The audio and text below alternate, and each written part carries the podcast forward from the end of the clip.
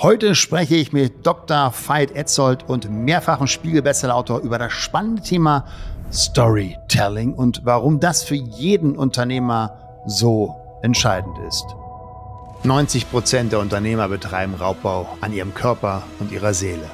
Hi, ich bin Slatko Sterzenbach. Als 17-facher Ironman-Teilnehmer zeige ich dir in diesem Podcast, wie du als Unternehmer oder Selbstständiger einfach Stress abbauen kannst und mehr Fokus auf deine geschäftlichen und persönlichen Ziele bringst. Am Ende des Tages ist dein Leben wirklich lebenswert, wenn du mehr Energie für die wirklich wichtigen Dinge im Leben hast. Sei ein Ironmind. Ahu, ihr Ironmans da draußen in der spannenden Welt der Unternehmerwildnis. Ja, in diesem Podcast werde ich Dr. Veit Etzold interviewen. Geschäftsführer und Vorstände lassen sich seit über zehn Jahren von ihm coachen, um mit Storytelling ihr Unternehmen, ihr Produkt und sich selbst bestmöglich zu positionieren und zu vermarkten. Er ist Höret und staunet. Zwölffacher Spiegel-Bestseller-Autor mit Auflagen von über zwei Millionen Büchern und erfolgreicher Vortragsredner, der auf 500 Vortragstage in zehn verschiedenen Ländern zurückblickt. Als Professor für Neuromarketing weiß er, was im Kopf des Kunden passiert und ist Gründer der umfangreichsten Online-Akademie zu dem Thema Storytelling. Die Börsenzeitung nannte ihn den Spannungsspezialisten. Radio Bremen nannte ihn den deutschen Dan Brown, denn er kombiniert wie kein anderer die Best Practice von packenden Thrillern und Hollywood-Spannung mit den Kommunikationsherausforderungen von Deutschlands Wirtschaftselite. Oh, ja, ja, hier kommt der Bestseller unter den Speakern, Dr. Professor Dr. Entschuldigung, Veit Etzel. Hallo, mein Lieber. Hallo, mein lieber Slatko. Danke. Danke für das sehr schöne Intro. das muss ich auch liefern. ja, ich, ich freue mich, dass du deinem, bei deinem vollgepackten Terminkalender eine Stunde oder vielleicht ein bisschen mehr, gucken, wie lange wir heute plaudern werden, uns zur Verfügung stellst und aus deinem kompetenten Know-how mal die, ja, die Highlights vielleicht so ein bisschen, die Nuggets, die Diamanten mhm. kannst warum äh, Storytelling für Unternehmen so entscheidend ist und vielleicht ja auch selber als Unternehmer nicht nur für das Unternehmen, sondern für dich selbst, ja auch wenn du auf Bühnen stehst, als Vorstand, als Geschäftsführer. Aber jetzt erstmal selber, Veit, mal persönlich, wie bist du denn da hingekommen, dass du jetzt da bist, wo du bist? Ja, das ist eine sehr berechtigte Frage. Ich es ging mit Geschichten los, die haben mich als Kind immer schon fasziniert. Ich habe auch schon damals mal so Kurzgeschichten und Krimis geschrieben und auch so einen Fantasy-Roman mal, den sogar fertig geschrieben. Ich glaube, der war 80 Seiten lang. Ich weiß nicht, wo der jetzt ist. Wäre schön, wenn ich den mal wiederfinde, aber es kann sein, dass der verschütt gegangen ist. Äh, fand das immer spannend, wie Geschichten funktionieren und habe dann äh, auch Anglistik und Medienwissenschaften studiert, auch da promoviert, dann aber auch gemerkt, das habe ich während des Studiums schon festgestellt, dass dieser klassische Weg äh, bei so Sprachwissenschaften dann doch eher in die, na, ich will jetzt nicht sagen Arbeitslosigkeit, aber in die prekären Verhältnisse führt und habe mich gleichzeitig mit dem Thema Wirtschaft beschäftigt, also Praktika gemacht bei Bertelsmann, bei, ähm, bei der Boston Consulting Group, dort dann auch eingestiegen. So lange Rede, kurzer Sinn, klassische Wirtschaftskarriere gemacht im Banking, in der Versicherung, in der Strategieberatung und habe gesehen, das sind sehr abstrakte Produkte, die dort angeboten werden, die auch eine sehr hohe Marge haben, die auch teilweise sehr wichtig sind, die aber teilweise sehr schlecht verkauft werden, indem sie mhm. einfach keine gute Story haben oder gar keine Story. Und in dem Moment kam mir auch die wilde Idee, du musst mal einen Thriller schreiben. Das war im Jahr 2005, hast ja gesagt, sind jetzt mittlerweile zwölf Bestseller auch geworden. Ein paar mehr habe ich geschrieben und habe mich in dieser Zeit, da war ich auch bei Boston Consulting äh, mit den ganzen Themen so, wie funktionieren so Dramen, wie funktioniert Hollywood, wie funktionieren Pitches, wie funktioniert Spannung, Suspense, Hitchcock und dergleichen befasst. Und da gärte es so langsam in mir, dass genau die Themen, die eine Story spannend machen oder überhaupt einen Inhalt spannend machen, in der Wirtschafts- und Businesswelt oft vernachlässigt oder gar nicht erst angewandt oder sogar als unpassend deklariert werden, was dazu führt, dass sich bei vielen Präsentationen, bei wichtigen Themen die Menschen eben nicht abgeholt fühlen, sondern einschlafen. Und das ist so meine, mein Wertversprechen, die Best Practices von Hollywood, Dan Brown, spannenden Thrillern, spannenden Stories in die Chefetage reinbringen, um da auch Wirkung zu erzielen, wo sie wirklich wichtig ist, nämlich mhm. bei Transformationsprozessen, abstrakten Produkten oder auch wenn es darum geht, das Unternehmen für spannende Talente interessant zu machen.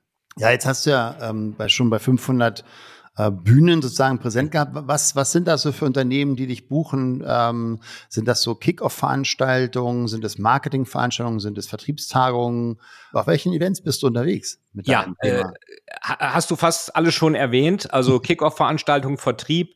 Und auch wenn sie sagen, wir wollen jetzt nicht so klassisch Vertrieb, wir wollen ein äh, bisschen so auch so einen Pull-Effekt generieren mit unseren Produkten. Also es den Kunden nicht so reindrücken. Da brauchen wir dann halt eine Story dafür, die wir erzählen. Mhm. Äh, teilweise auch, wenn es um Strategie, Kickoffs geht, neue Strategie wird verkündet. Also ein Geschäftsmodell von mir ist auch tatsächlich, das hatte ich jetzt bei einem großen Transportunternehmen, ähm, wo ein Bereichsvorstand die Change-Strategie kommuniziert hat und dann habe ich noch einen Vortrag zur Strategie gehalten, inwieweit das Neue und Change und dergleichen jetzt äh, nichts Neues ist, sondern ich meine, du hast ja auch dieses Buch Change als Chance, äh, ist ja genau das gleiche. Change hat schon immer stattgefunden und das war dann meine Erfahrung von unterschiedlichen Unternehmen und seine Speech haben wir dann auch gemeinsam designt. Also mhm. so, dass dann wirklich das, was der Bereichsvorstand sagt und was ich als Externer sage, zwar verschieden sind, aber auch sich nicht widersprechen. Das heißt, du bist jetzt nicht nur irgendwie mal kurz eineinhalb Stunden auf der Bühne, sondern du bereitest auch wirklich dann das Event so ein bisschen mit vor, mit dann dem entsprechenden Vorstand oder Abteilungsleiter, je nachdem, wer dich dann bucht. Äh, genau, um dann zu zeigen, okay, was sind die ganz wichtigen Punkte, die du ansprechen darfst, damit ja. du auch wirklich da im, ich nenne es immer am Türsteher, im Gehirn des Gegenübers vorbeikommst und äh, die Mitarbeiter auch wirklich verstehen, warum lohnt es sich erstmal, diese Mühen auf sich zu nehmen? Und auch ganz wichtig, was ist denn, wenn wir das nicht machen? Also was ist so der, der Schurke in der Story? Und das sind so die zwei Aspekte, die bei vielen Strategiekommunikationen nicht erfolgen. Es wird weder gesagt, was schlechter wird, wenn wir es nicht machen, und es wird auch nicht gesagt, was besser wird, wenn wir es machen. Und äh, wenn das nicht klar ist, dann sagt unser Gehirn, was ja dem Wandel gegenüber erstmal negativ äh, eingestellt ist, warum soll ich mich da bewegen? Also Status quo ist doch auch okay. Ja. Warum ist denn noch Storytelling für Unternehmen interessant? Also was sind die, die Benefits? Was ist, also das ist, ne, das ist ja beim den Trailer, den du ja erstellst für dein Unternehmen vielleicht oder für dein Produkt oder Dienstleistung, ist ja Storytelling.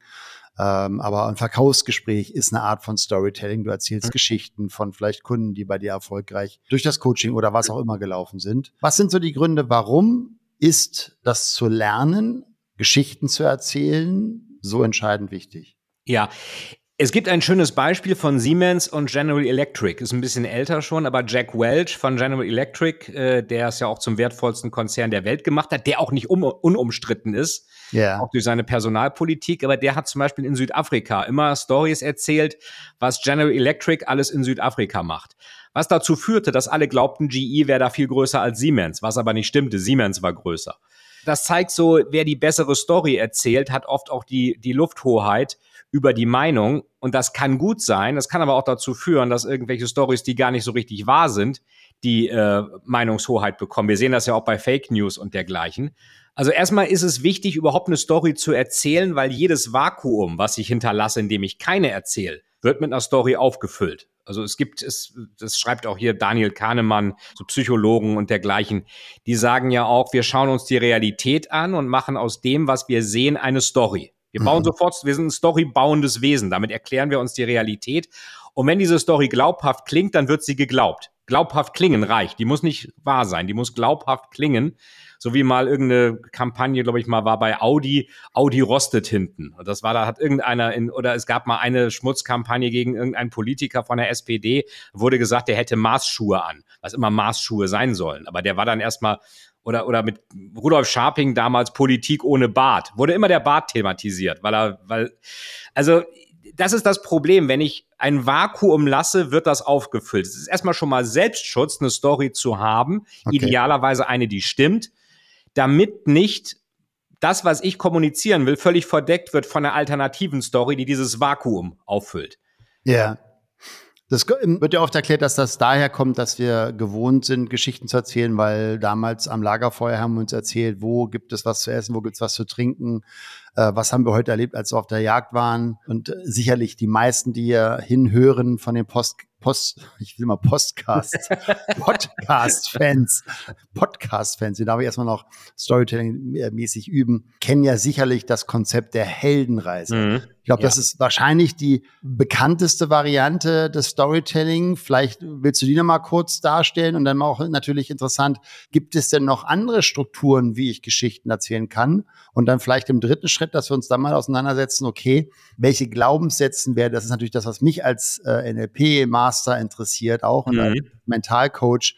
Was sind denn die unbewussten Botschaften von solchen Strukturen, wie wir Stories erzählen? Ja, die Heldenreise, das äh, ist Klassiker, also der Held, der sich auf den Weg macht, Hindernisse erlebt, wie im kleinen Hobbit oder so, und dann am Ende gestärkt hervorgeht. Das ist ja die klassische Heldenreise. Und wichtig dabei ist auch immer, dass der Held eigentlich gar kein Held sein will zu Beginn. Also die glaubwürdigen Helden sind erstmal keine Helden. Das sind eher so und jetzt kommt ein wichtiger Punkt, und er hat immer einen Mentor, ne? Oder? Ja, er hat immer einen Mentor. ja, genau.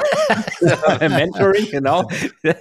Böse Zungen sagen manchmal, der Held, äh, der Mentor hilft dem Helden bei den Problemen, die er ohne den Mentor gar nicht hätte.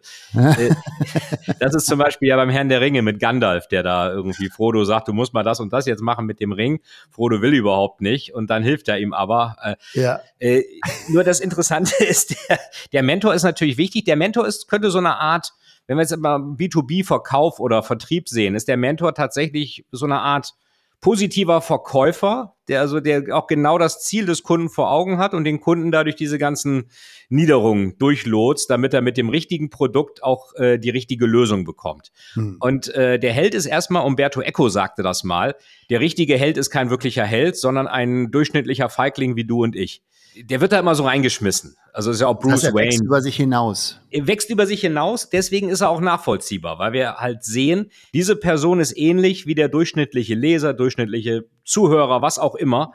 Und dann kommen einige Gefahren. Das ist also, wir haben die Situation, das ist alles noch friedlich. Dann kommt das Desaster, irgendwas geht schief. Dann wächst der Held so im Wendepunkt der Story über sich hinaus. Und dann kommt das Happy End. Und im Happy End ist der Held schlauer und besser, als er es war, bevor er losgegangen ist. Das ist auch immer ganz wichtig. Also nicht also nur Weiterentwicklung und Wachstum. Genau, Weiterentwicklung, mhm. Wachstum. Da gibt's verschiedene Abwandlungen. Es gibt ja auch diesen Pixar-Pitch zum Beispiel von der Firma Pixar, wo Steve Jobs auch eine Weile war, die zum Beispiel auch sagen, wie sollst du da deine Pitches strukturieren? Jeff Bezos von Amazon sagt, er möchte alle neuen Innovationen als Pressemitteilung formuliert haben und kein PowerPoint. Also auch, wie machst du deine Story so, dass jemand den Artikel lesen wollen würde. Und die Heldenreise ist insofern äh, interessant, weil sie zweierlei Dinge zeigen kann. Sie kann erstmal von dem, von der Führungskraft, die kann eine Story, eine Heldenreise über sich erzählen, wo sie schon mal die Kuh vom Eis geholt hat und sich damit glaubwürdig machen, dass der Change zum Beispiel, den sie von den Mitarbeitern verlangt, auch etwas ist, was sie schon selber gemacht hat, durchgemacht hat. Also es gibt ja den schönen Spruch, you don't believe the message if you don't believe the messenger. Und zweitens natürlich, das ist das, was ich vorhin auch sagte. Welches Desaster überwinden wir erfolgreich mit der neuen Strategie oder mit dem Produkt oder mit was auch immer? Und was wird damit besser? Das Desaster, was droht, muss immer unattraktiver, äh, attrakt, nee, muss immer schlimmer sein als der Status quo, damit der Status quo nicht zu attraktiv ist. Gleichzeitig muss das Happy End attraktiver sein als der Status quo. Oder beim Verkauf, auch mit Schurken und Held, das Geld, was ich in der Tasche habe, muss am Ende mir weniger wert sein als das, was ich durch das Produkt erreiche. Hm. Genauso muss mir das Bezahlen des Geldes weniger Schmerz bereiten als der Schmerz, den ich habe, wenn ich das Produkt nicht habe. Mhm. Also ist ganz, ganz klar ist aber, wenn ich das teilweise Leuten im, im Professional Service erzähle, Beratung, sagen die, ja, ja, stimmt, das machen wir aber gar nicht. Das, das, also argumentieren wir gar nicht. Ja, müsst ihr doch, ihr müsst doch, äh, im Gehirn gibt es eine Instanz, die heißt Insula, die ist für Bezahlschmerz zuständig. Die ist ja auch für Zahnschmerzen zuständig. Also gleiche Instanz. Wir spüren manchmal einen gewissen Schmerz beim Geld ausgeben. Ich muss also diesen Schmerz mit Den einem. Kenne ich gar nicht. Sehr gut. ja, aber wir müssen das mit einem gewissen Schmerz halt äh, konterkarieren und dann natürlich aufhören müssen wir mit dem Happy End. Wir dürfen nicht mit dem Desaster enden, sondern immer mit dem Positiven. Ähm, aber das Happy, das Desaster und Wendepunkt sorgt halt für Handlungsdruck. Also wie ja. im Märchen, der Prinz kriegt die Prinzessin erst, wenn er den Drachen besiegt hat. Also ohne ja. Drachen besiegen keine Prinzessin. Okay. Jetzt ist das ja die typische Helden-Story. Gibt es denn noch andere Storytelling-Strukturen, die sich äh, wiederholen? Ja, es gibt zum Beispiel die, ähm, hier dieser Pixar-Pitch, das ist so ein, so ein bisschen wie aus dem Märchen. Das geht ja so, wir haben es immer so und so gemacht und so und so, bis eines Tages auf einmal. Und deswegen ist das so und so. Und darum müssen wir dies und das. Und dann machen wir das und dann haben wir Happy End. Also das ist auch so eine Art, nicht Desaster, aber irgendwas verändert sich. Also ja. ist bei Herr der Ringe auch so ähnlich. Frodo lebte glücklich im Auenland, bis eines Tages Gandalf kam und ihn da mit dem Ring genervt hat. Das ist eine Struktur. Es gibt auch eine Theorie, die besagt, dass es sieben Grundstories gibt mhm. auf der Welt. Ähm, und ich kriege sie jetzt nicht alle zusammen. Ich glaube, von Booker heißt der, B-O-O-K-E-R, Seven Basic Stories.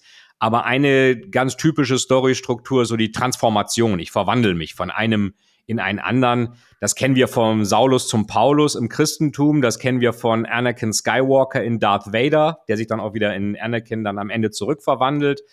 Oder in der Pate, ähm, Al Pacino ist erst der gesetzestreue Bürger und dann der Mafia-Boss. Und am Ende wird er dann Unternehmer, weil er sagt, damit kann er noch mehr Geld verdienen und zwar legal. Das ist eine komische Unternehmermotivation, aber das ist auch, so ist es aber auch. Und das ist auch eine, so, eine, so eine typische Grundstory. Transformation, das Monster bekämpfen ist auch eine typische Story, irgendeine Bedrohung ja. kommt. Ähm, also da gibt es, ich, ich, ich würde dem zustimmen, dass es sieben Grundstories gibt. Es gibt die Heldenreise noch, aber es ist am Ende doch relativ übersichtlich, was ja. die Strukturen angeht. Okay. Was sind denn aus deiner Erfahrung, du bist ja ganz häufig auch, ähm, dabei, auch Vorstände zu coachen, wenn sie sich eben zum Beispiel für eine wichtige Präsentation vorbereiten. Ja. Was sind so die häufigsten Fehler, die du beobachtest, wenn andere eben versuchen, Storytelling zu machen oder mhm. eben eine Präsentation halten? Ein Fehler ist äh, ganz prägnant und zwar zu glauben, die wissen das ja alle schon. Kann ich nur sagen, nee, die wissen gar nichts. Also es gibt ja von der Bild-Zeitung, glaube ich, den Begriff, du musst es mindestens siebenmal erzählen, bis es überhaupt hängen bleibt, wahrscheinlich noch häufiger. Hm. Es wird vorausgesetzt, dass die, dass die, die, die, die Mitarbeiter alles schon wissen. Und ähm, ich habe ja mal da diese, komme dann immer mit einer provokanten Behauptung und sage, ja, okay, was sind so deine mittel, also kurz-, mittel- und langfristigen Ziele? Die sind wahrscheinlich Cash-Basis sichern, Break-Even erreichen und dann langfristig Marktführerschaft. Die Ziele deiner Mitarbeiter sind andere. Die sind äh, kurzfristig Wochenende, mittelfristig Urlaub, langfristig Ruhestand. Also das, was du willst, ist nicht das, was der Mitarbeiter will. Deswegen kannst du auch nicht behaupten, du bist on, der ist on the same page mit dir. Du darfst ja. erstmal wirklich das Setting mal klar diskutieren, worum es geht, die wirklich abholen. Und vor allen Dingen, ganz wichtig auch, das sind diese beiden Sachen. Was wird mit deiner Strategie besser? Was wird schlechter ohne sie? Warum ist das gerade jetzt wichtig? Das ist auch wichtig. Also, Drama und Dringlichkeit ist ja auch ein Thriller-Element. Warum, das fragt sich ja ein Mitarbeiter dann zurecht, wieso, wieso gerade jetzt den Change? Wieso nicht, bis ich im Ruhestand bin? Mhm. Äh, und dann erst. Wieso muss das jetzt sein? Und natürlich auch, lieber Manager, lieber Vorstand, erzähl eine Story über dich, wo du schon eine ähnliche Situation erfolgreich gemeistert hast. Dass du nicht beim Sport, ich meine, wer, wer, wer ist motivierender? Jemand, der die Liegestütze mitmacht, so wie wir das in Namibia auch hatten? Oder, oder irgend so ein Bademeister, der mit dicken Bauch und Trillerpfeife am Beckenrand rumläuft? Äh, also ich, ich möchte einen haben, der das auch schon mal selber erlebt hat. Äh, so, you don't believe the message if you don't believe the messenger. Und also, da tun sich so blaue Typen, ja, blaue Typen, rote Typen und gerade so Leute, die in der, in der linken Gehirnhälfte verankert sind, so ingenieurslastig, sehr schwer, diese Dramaturgie reinzubringen, mal zu anzuerkennen, dass die Mitarbeiter nicht alles wissen und auch nicht alles wissen wollen und vor allen Dingen auch mal was über sich selbst erzählen, damit sie glaubwürdig sind und da auch eine Sympathie erzeugen. Also okay, einmal Vorname, die wissen ja schon, was ich ihnen erzählen werde, ja. die kennen das. Ja. Zweitens, äh, die Distanz zum Publikum ist so, ja. also ja. nicht Authentizität oder die anderen nicht mit ins Board holen, indem ich mich äh, eventuell ganz gezielt natürlich authentisch mit einer wahren Geschichte kleiner mache, sodass sie äh, das Publikum das Gefühl hat, er ist einer von uns oder sie ist ja. einer von uns. Ja. Aber was noch? Wichtig ist auch äh, so ein klassischer Elevator-Pitch. Äh, mhm. Das kann, es gibt ganz kurze Elevator-Pitches, der von Alien, dem Science-Fiction-Film, das war ja der weiße Hai im Weltraum. Das war ein toller Pitch, um ein neues Weltraummonster zu beschreiben, weil der weiße Hai, der hat ja diversen Leuten den Urlaub versaut und, und Küstenhotels pleite gehen lassen und sowas dann im Weltraum. Das war dann das Alte mit dem Neuen verbinden. Und ganz oft haben Unternehmen für irgendwelche, wenn wir jetzt mal beim Thema Change-Kommunikation sind, sehr einfallslose Namen. Zum Beispiel sowas wie, äh, du nimmst einen Begriff aus der Fitnessbranche und du nimmst eine Jahreszahl. Fitness Check 2030 oder Vision 2040 mhm. oder Fit for Future 2020. Wenn jetzt ein Mathematiker sagt, na Moment mal, aber 2020 ist schon vorbei, sagst du 2020 plus, das kannst du immer dann oder Doppel plus, das hat die Dresdner Bank gemacht. So und diese Buzzword-artigen Dinge, die führen natürlich beim Mitarbeiter dazu, dass er das gar nicht ernst nimmt und dass er dann, da sind wir wieder bei den alternativen Stories, die wahren Geschichten kommen dann in den Kaffeeküchen. Also Klatsch und Tratsch und Gerüchte. Vorstand sagt, wir wollen mit der Fit for Future 2030 Plus Strategie das Unternehmen einer Schlankheitskur unterziehen und die Organisation auf eine prozessorientierte Strategie einschwören. Völlig abstrakt. Genau. Erstmal einschlafen und dann aber in der Kaffeeküche, okay, verstanden, böser Vorstand, böser McKinsey wollen uns rausschmeißen. So, und das ist dann natürlich die Story, die viel mehr haften bleibt und sticky ist, weil wir haben einen Helden, die Mitarbeiter, einen Schurken, Vorstand und McKinsey und eine Bedrohung und wir haben nur dann ein Happy End, wenn ich als Mitarbeiter gegen diese Strategie so gut ich kann entweder die ignoriere oder sogar gegen anarbeite. Und das ist genau das Gegenteil, was ich erreichen möchte als Vorstand. Jetzt hatten wir letztens bei uns im Mentoring ein Webinar mit Roger Rankel. Mhm. Ich kenne ihn ja jetzt schon sehr, sehr viele Jahre und er hat einmal diese Geschichte erzählt von dem Kundennarrativ, glaube ich. Also sozusagen die Geschichte neben der Geschichte, die manchmal mhm. viel wichtiger ist. Ja. Also er erzählt diese Geschichte und allein, ne, dass ich es jetzt wiedergebe, ist auch ein schönes Beispiel, weil Geschichten einfach viel eher hängen bleiben als irgendwie ein theoretisches Konstrukt von dem Maler in Starnberg, wo die Kunden sich immer erzählen, wenn der Maler bei uns war, war die Wohnung danach sauberer als vorher. Das heißt, mhm. ja, ein, ein Nutzen, den die Kunden gar nicht erwarten, aber das ist das, was die Kunden sich erzählen, weil natürlich erwarten sie, dass er einfach weiße Wände streicht oder farbige, je nachdem, wie sie es wollen. Aber die Story neben der Story, ist das etwas mit ein, ein Tool, mit dem du auch arbeitest oder was du auch vermittelst bei ähm, solchen Präsentationen? Ja, idealerweise ähm, darf ein Vorstand oder auch jemand in einer, in einer Beratung, der ein abstraktes Produkt verkaufen möchte oder auch jemand, der einfach als Manager eine spannende Story über sein Unternehmen erzählt, um Talente zu begeistern. Das ist auch noch ein, ein Riesenthema. Mhm. Können wir auch gleich nochmal drauf kommen. Der darf natürlich idealerweise eine positive Story neben der Story äh, bewirken. Also ein Klassiker ist zum Beispiel ganz basic, wir haben ähm, Versicherungsvertreter im Dorf und der heißt Rudi. Und wenn jetzt jemand gefragt wird, wo hast du deine Versicherung, dann sagt er nicht bei AXA, bei Ergo, bei Allianz, bei Hamburg-Mannheimer, bei Provinzial, dann sagt er, oh, die habe ich beim Rudi. Wo hast du denn die hm. Kfz-Versicherung? Beim Rudi. Wo hast du denn die Sparpläne? Ja, beim Rudi. Also das ist so auch so eine Geschichte, die dann teilweise die Menschen, die machen, erzählen eine Vertrauensgeschichte, was ihnen aber gar nicht bewusst ist. Die, die, die Marken hinter den, die Versicherungen dahinter sind völlig egal. Der Rudi ist halt der, der kompetente, glaubwürdige Ansprechpartner und die Geschichte ist, wenn du mit dem Thema was machen willst, dann gehst du dahin. Äh, wer dahinter steckt, ist egal spricht also dafür, dass B2B gar nicht B2B ist, sondern eher, ich sage mal ja, Age to Age, also uh, Human to Human, ja. also Mensch zu Mensch.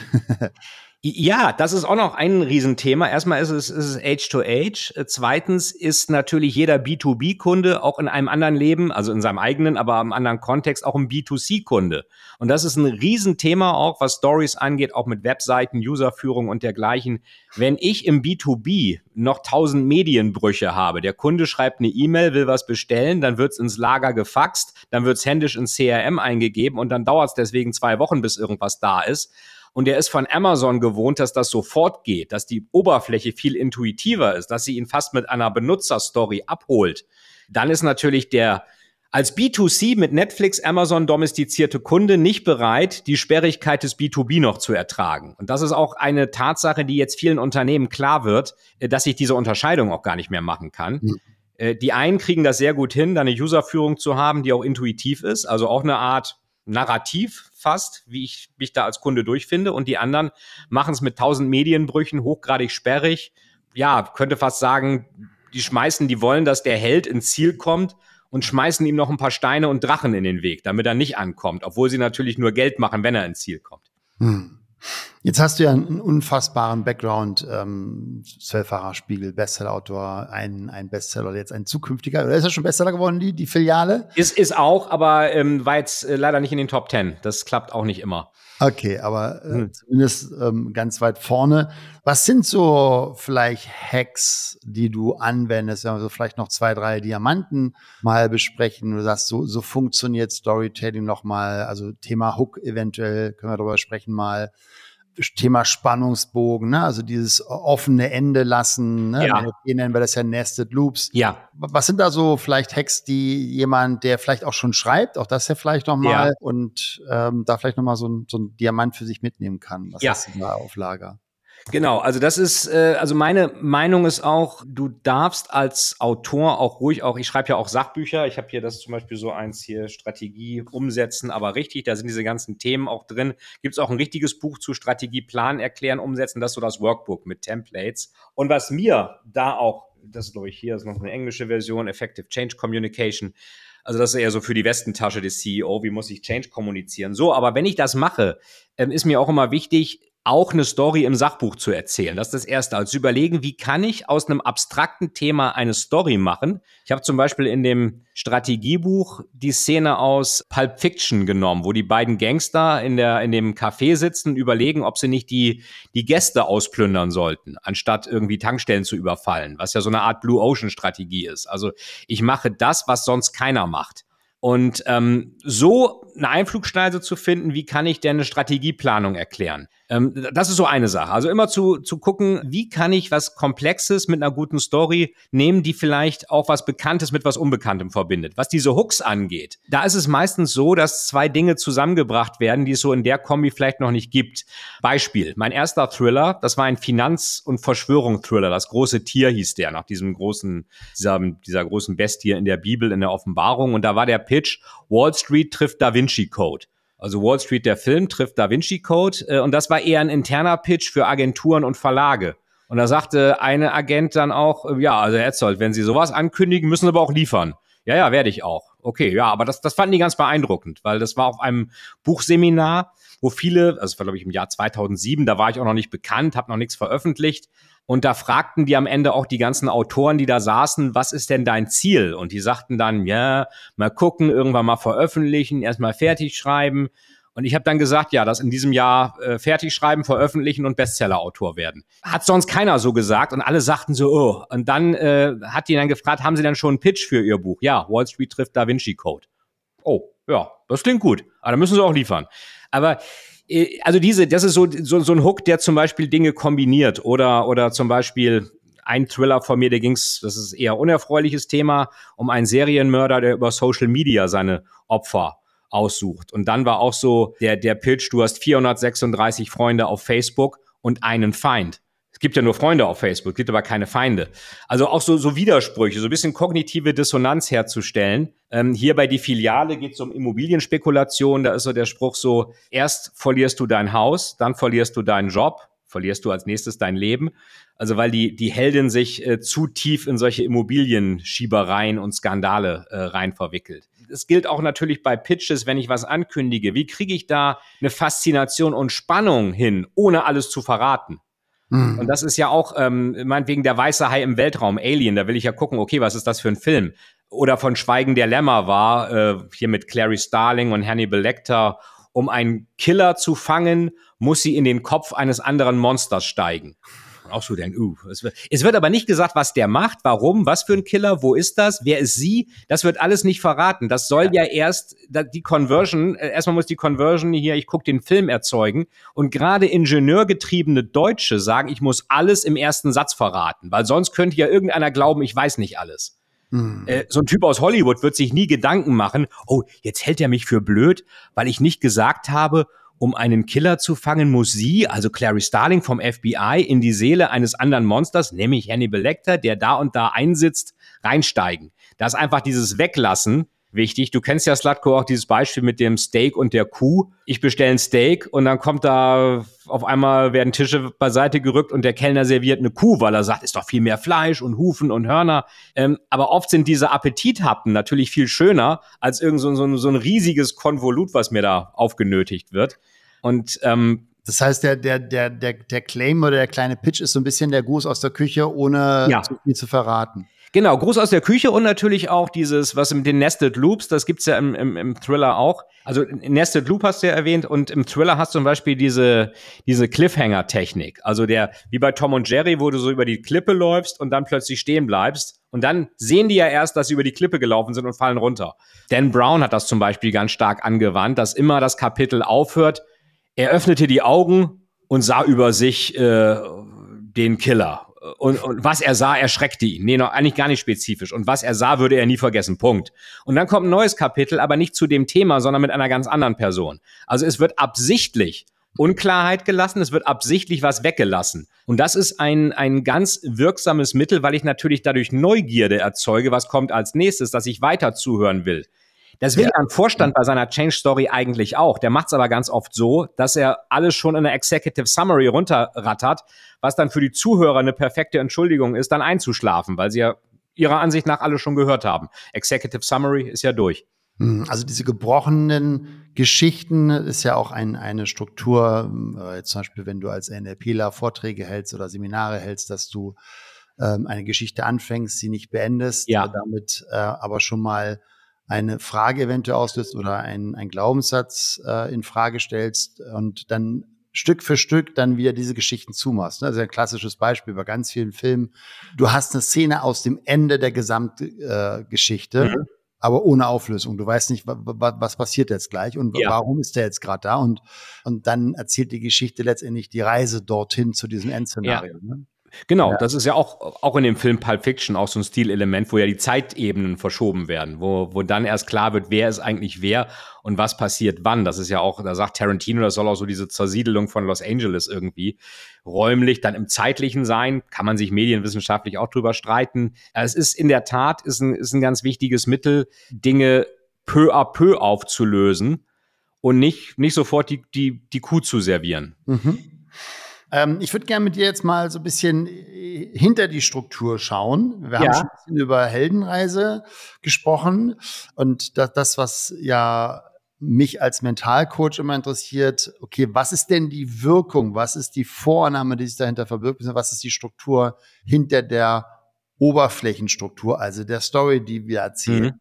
Und eine Vorname ist ja letztendlich, wenn wir uns die Heldenreise angucken, dass wir, wenn wir selber ein Held werden wollen, und das wird ja von ganz vielen Trainern ja auch dementsprechend referiert, müssen wir erst durch den Sumpf, müssen wir erst durch das Drama, müssen wir erst durch die Krise, damit es danach besser wird. So, das ist ja eine Vorname. Ja, ja. Ne? Mhm. Also das Leben oft so spielt, dass wir uns zum Beispiel erst trennen, wenn der Schmerz groß genug ist, oder dass wir erst äh, uns auf den Weg machen, Fett zu reduzieren, wenn die Waage vielleicht statt zweizählig plötzlich dreizählig anzeigt. Also wir gehen immer erst durch den Schmerz, mhm. ein hoher Motivator. Und dann verändern wir uns. Und ja. genau diese Geschichte wird ja in Heldenreisen letztendlich erzählt. Ja, ja was ist da, also ist ja wahrscheinlich auch eine Struktur von, die du bei deinen äh, Thrillern irgendwie in einer Form wahrscheinlich auch mit enthalten hast, oder? Ja, das liegt einfach daran, weil für das unser menschliches Gehirn, Hirnforscher sagen ja, wir hatten so den letzten Update vor 70.000 Jahren, manche sagen 100.000, das kann man wohl durch die Schädelform feststellen, aber wir laufen mit einem Prototyp rum, der mit dem unsere steinzeitlichen Höhlenbewohner schon rumliefen. Und der steinzeitliche Höhlenbewohner hat in seinem ganzen Leben nicht so viele Leute gesehen wie wir an einem Tag in der Shopping Mall. Das heißt, unser Gehirn ist vom Entwicklungsstand nicht mit dem technologischen Fortschritt mitgekommen. Und die ganze Coaching-Industrie existiert ja auch deswegen, weil natürlich sehr viele Mangelglaubenssätze bei uns im Kopf sind, die aus diesem Mangelgehirn natürlich noch kommen, das immer denkt, wir verhungern, die nächste Eiszeit kommt oder auch äh, elterliche Glaubenssätze, du musst dich anstrengen, wenn du das nicht machst, dann, wenn du nicht gut in der Schule bist, dann wirst du arbeitslos, dann bist du unter der Brücke. Das sind ja auch Stories, also negative ja. Glaubenssätze, sind Stories und folgen auch der Storystruktur. Das sind halt nur Stories, die das Gehirn sich selbst erzählt. Die sind aber genauso wirksam wie alle Stories. Und äh, natürlich gehört zum guten Coaching dazu, solche Negativ-Stories mit positiven Stories äh, zu, zu ersetzen. Mhm. Was, was denkst du denn darüber? Ich weiß nicht, ob das wirklich so ist. Ich habe das von meinem Coach mal gehört, dass angeblich, und ich kann mich auch an einen Hollywood-Film erinnern, ich glaube, das ist von Marvel, dass es so eine Tendenz gibt, dass Hollywood immer mehr Filme macht, wo der Held am Ende eben nicht als Star zurückkommt, als mhm. Held und dann sozusagen entweder noch äh, das Mädel bekommt oder gefeiert wird. Wobei damals war ja oft noch die Vorannahme bei Heldenreise, du bleibst als Held alleine. Ne? Also mhm. Mhm. zum Beispiel, der immer von einem Dorf ja. zum nächsten geht und dann aber immer alleine weiter. Das heißt, er kann die tollen Mädels, die da auf ihn warten würden, einfach nicht haben, weil er ja als einsamer Wolf ja. weiter des Weges gehen muss als Held. Oder Lucky Luke, der dann immer ja. mit dem Pferd weiterreitet. Ähm, Spider-Man, Batman, Superman, also alle Helden ja. haben, sind entweder der Held oder sie sind eben ein Normalo und dann aber auch verletzbar, weil sie sich in eine Beziehung begeben. Das ist ja eine ja. spannende Vorname und spannende Verknüpfung. Ja, das ist interessant, dass auch in dem Film Heat zum Beispiel, wo äh, mit ja. Robert De Niro und Al Pacino binde dich nie an irgendetwas, was du nicht in zehn Sekunden verlassen kannst, wenn du die Hitze spürst. Deswegen heißt der Film ja Heat und das macht er ja am Ende auch. Und dann stirbt ähm, er. Und dann stirbt er, ja. Und die Frau bleibt dann zurück, äh, völlig äh, vergattert. Und was ist jetzt los? Wieso ist der abgehauen? Ja, ich, ich glaube, dass, äh, also was ich interessant finde, ist, ist die Frage, ob wirklich der Held, äh, dass, dass der am Ende, dass das nicht unbedingt ein Happy End hat. Ich bin nicht ganz sicher, ob das, das beobachte ich auch in Hollywood. Das kann sein, dass es tatsächlich gegenüber dem 80er Jahre Kino, dass, dass, dass das so eine Gegenreaktion ist. Wir wollen nicht so schmalzige Happy Ends haben. Gleichzeitig ist das nicht neu, wenn ich mir so ähm, zum Beispiel auch diese, diese, diese, ich habe im Rahmen des Studiums auch viel mit diesen ganzen Pulp-Geschichten. Äh, hier Film Noir sind Pulp-Magazinen, wurden dann ja auch diese Film Noirs mit Humphrey Bogart, äh, Malteser Falken und dergleichen, wo ja auch immer der, der einsame Detektiv, der lernt da immer so eine femme fatale kennen aber letztendlich äh, kann, äh, ist er dann auch nicht bindungsfähig und es, es, es endet auch äh, zwar irgendwie für den Detektiven noch ganz gut, aber so richtig happy halt auch nicht. Mhm. Wenn ich in die Horrorliteratur gehe, Edgar Allan Poe oder H.P. Lovecraft oder so, da ist es immer am Ende immer das Entsetzen, was siegt. Da ist nie ein Happy End. Von daher bin ich nicht sicher. Kulturell ist es, glaube ich, mit dem nicht vorhandenen Happy End vielleicht schon ein neues Phänomen, aber auch nicht so neu. Ich kann es mir dadurch erklären, dass der Aber Mensch. Sterben denn, sind denn die Helden damals auch gestorben dann? Ja, also in den Geschichten. Da gibt es auch Verfilmungen von, auch von Lovecraft. Ähm, entweder äh, kommen die in eine Anstalt oder sie werden irgendwie von irgendeinem so Monstrum verschlungen oder sie bringen sich selber um. Also es gibt wirklich eine Story, wo dann in, von H.P. Lovecraft, wo dann der, der, der Protagonist sich dann irgendwie, weil die Polizei ihn gleich erwischt, dann irgendwie die Pulsadern aufschneidet und diese letzten Sachen, seine letzten Gedanken noch skizziert. Und dann der letzte Satz ist dann, ich kann nicht mehr schreiben. Und dann ist er offenbar tot.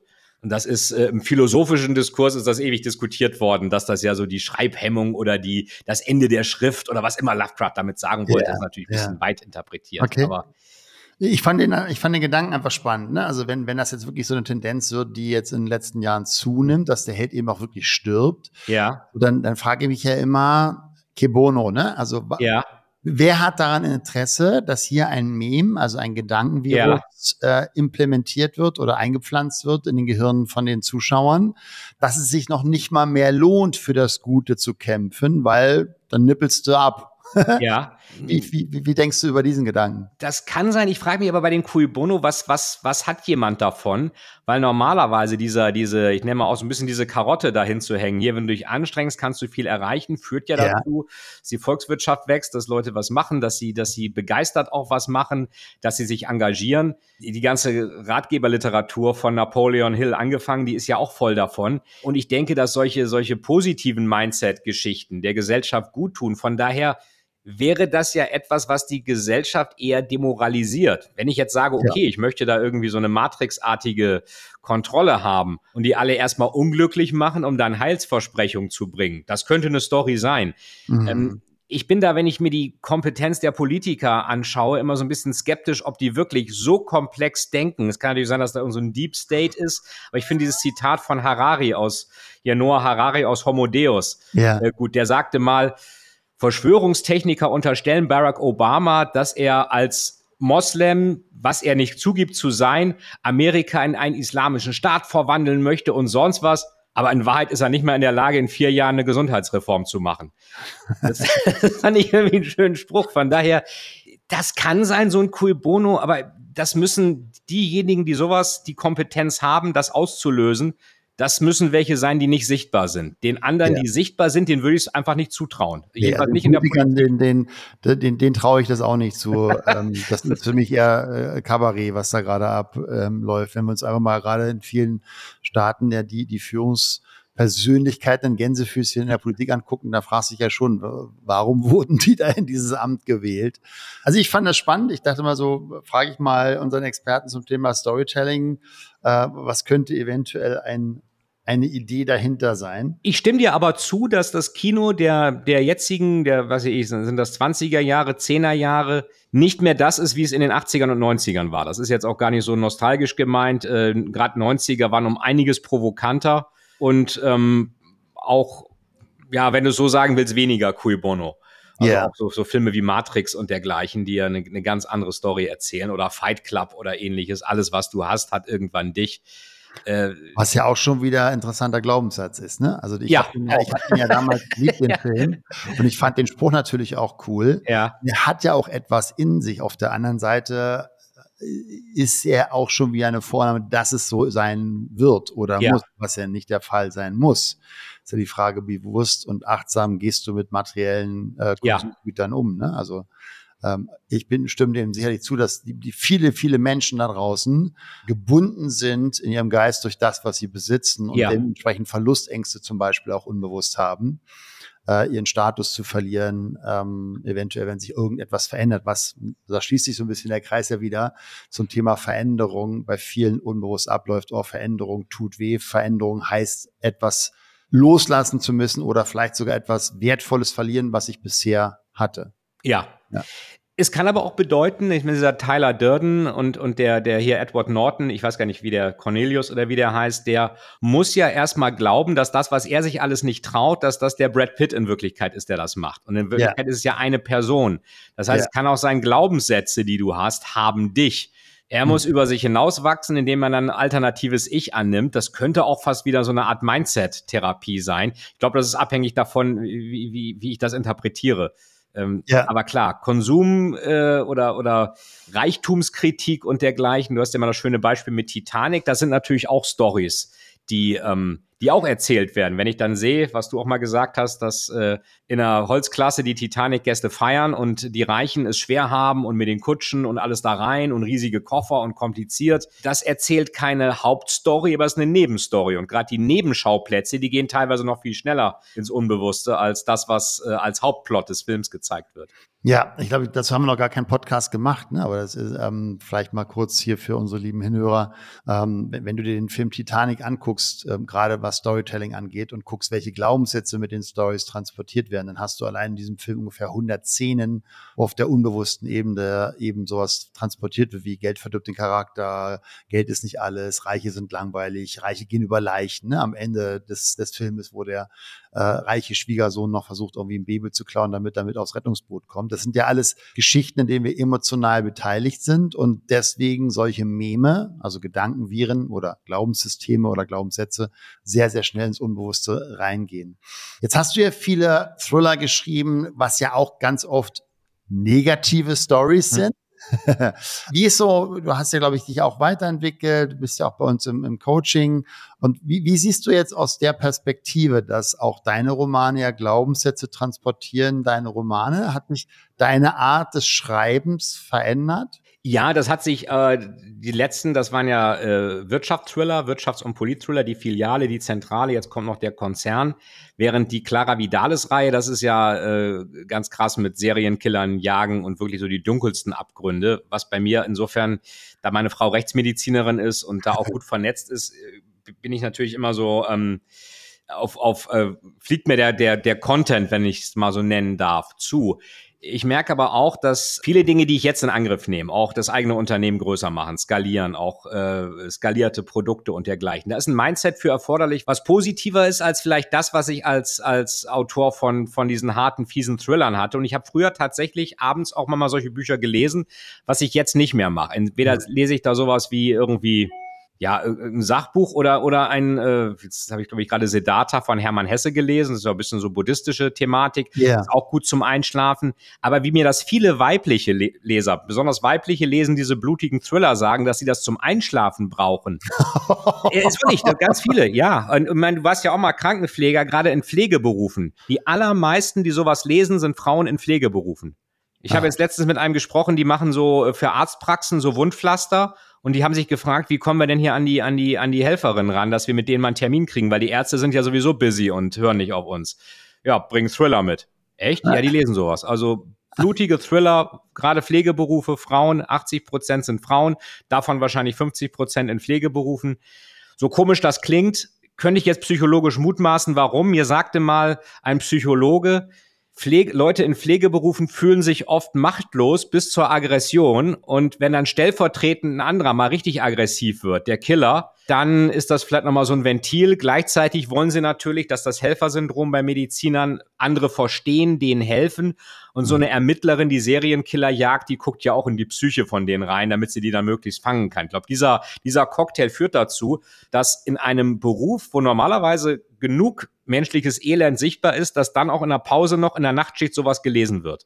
äh, ist vielleicht absurd, aber ich könnte es jetzt auch nicht mehr, weil ich einfach auch merke, das ist äh, also ich habe jetzt noch ähm, einen Vertrag habe ich auch noch für einen dieser, dieser richtig harten Thriller. Der wird dann auch wieder richtig hart, aber ich merke, dass nicht unbedingt immer affirmativ ist, sich mit diesen Abgründen zu beschäftigen. Das kann faszinierend sein natürlich, auch mal so die Motivation, warum, warum buddelt einer da irgendwelche, keine Ahnung was aus und macht sich dann Kleid aus Haut und was es da alles im Realen ja gibt. Das hat sich ja kein Spinner ausgedacht, das sind alles reale Fälle. Hm. Das hat natürlich eine gewisse Faszination, aber es ist jetzt nicht so von der Positivität des Mindsets, dafür ist es nicht unbedingt hinderlich, weil es natürlich ein Weltbild zeigt, was was böse ist und was auch natürlich nur eine ganz kleine Stichprobe zeigt von dem, wie die Welt wirklich ist. Die Welt besteht ja nicht nur aus Serienkillern, im ja. Gegenteil. Ja. Äh, zum Glück nicht. Ich würde gern so gegen Ende mal noch einmal natürlich erfahren, du bist ja jetzt auch dabei, gerade eine, eine Coaching-Akademie aufzubauen mhm. zu deinem Thema Storytelling. Vielleicht wir werden natürlich auch die Links dementsprechend in den Show Notes verlinken. Aber wo, wo finden die Menschen, die gerade zuhören, dich, wenn sie mehr über Storytelling erfahren möchten? Ja, sehr gerne zum Beispiel, wenn es um die Akademie geht. Das ist äh, masterclass.fight-etzold.de.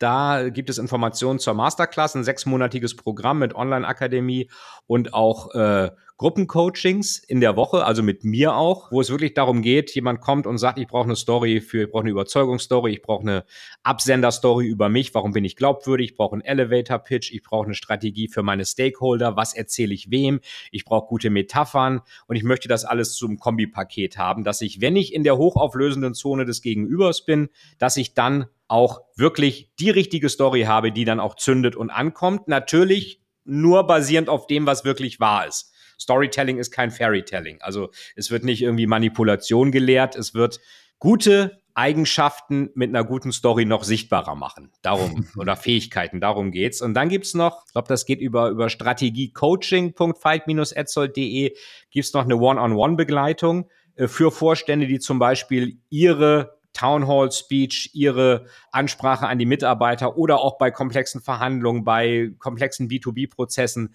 da ihre Ansprache bestmöglich optimieren wollen, wo wir aber auch ins Innere reingehen und gucken, was ist dein Story-Mindset, was sind Glaubenssätze, was ist deine Aufstellung und was begeistert dich wirklich. Weil wenn ich über etwas erzähle, was mich begeistert, bin ich viel authentischer als Redner, als wenn jemand denkt, ja, das ist so ein, so ein zugeknöpfter Typ, der ist jetzt mal von so einem, so einem PR-Profi da mal eben auf links gedreht worden und keiner erkennt ihn wieder.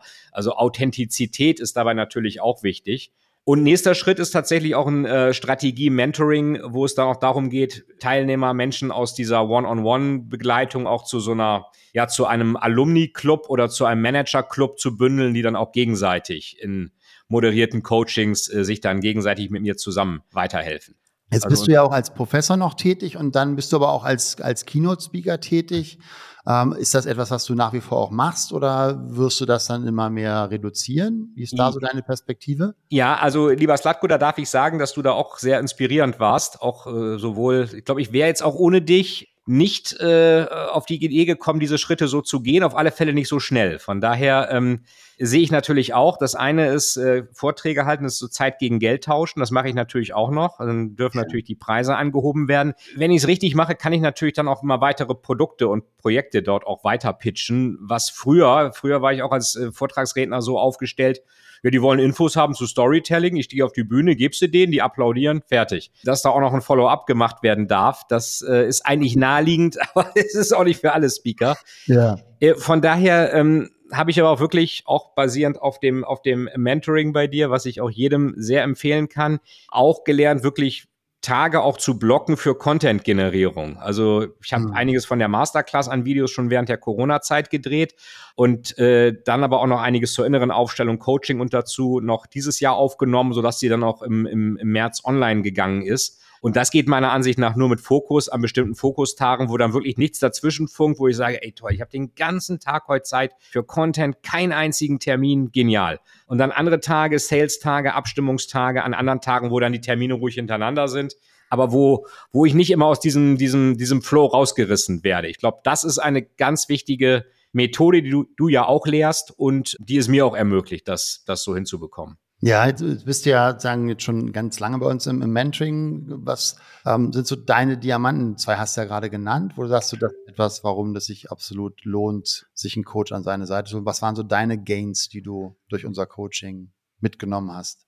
Äh, das ist einerseits das also positives Mindset, zu gucken, wo sind deine Glaubenssätze, die dich aufhalten und wo sind die, die dich weiterbringen. Einfach mal diese, diese, diese Transparenz sich selbst gegenüber zu haben und dann natürlich mit dem Positiven loszulegen. Das ist, diese mentale Dimension ist ganz wichtig.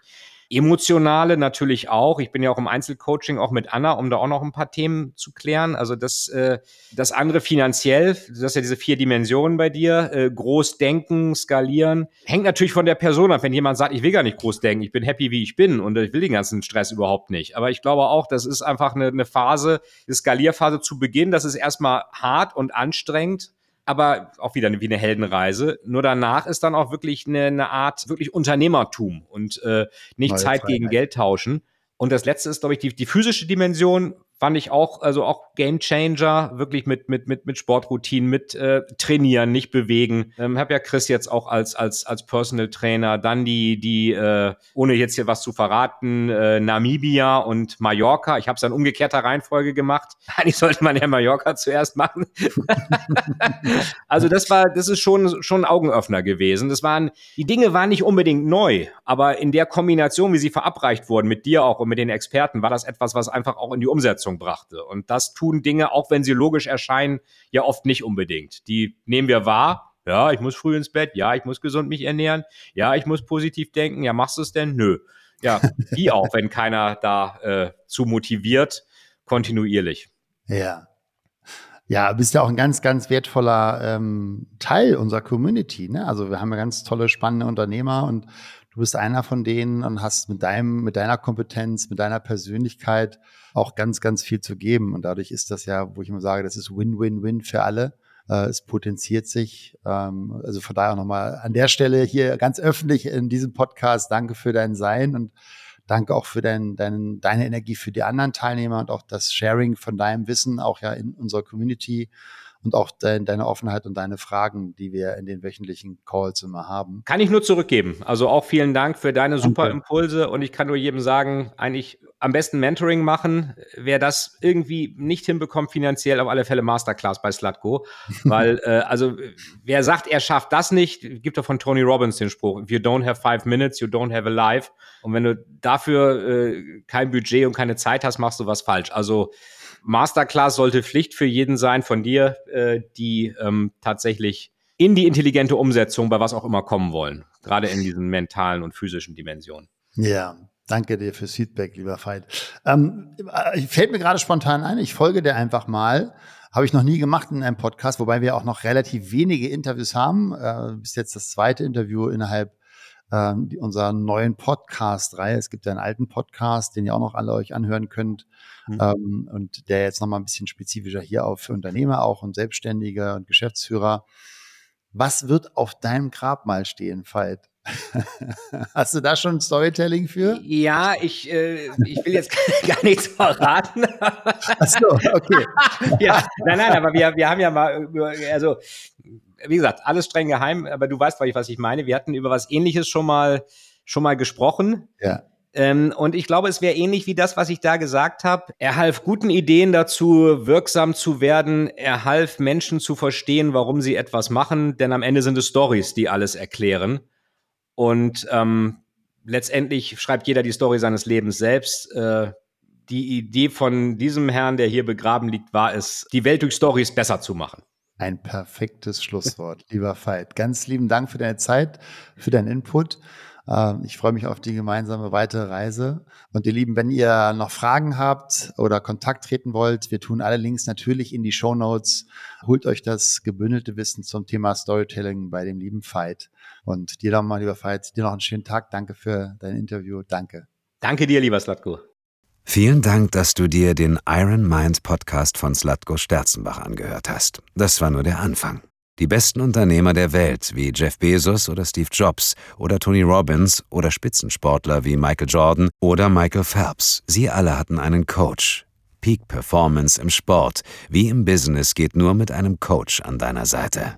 Wenn du mehr erfahren willst, wie der Slatko und sein Team dabei helfen kann, deine mentale und physische Performance als Unternehmer zu steigern, als Unternehmer oder Selbstständiger mehr Fokus, Energie und Zeit für die wirklich wichtigen Dinge des Lebens zu haben, dann sichere dir jetzt deine kostenfreie Potenzialanalyse. Gehe zu iron-mind.de/termin oder klicke auf den Link in den Show Notes und sichere dir deinen Termin.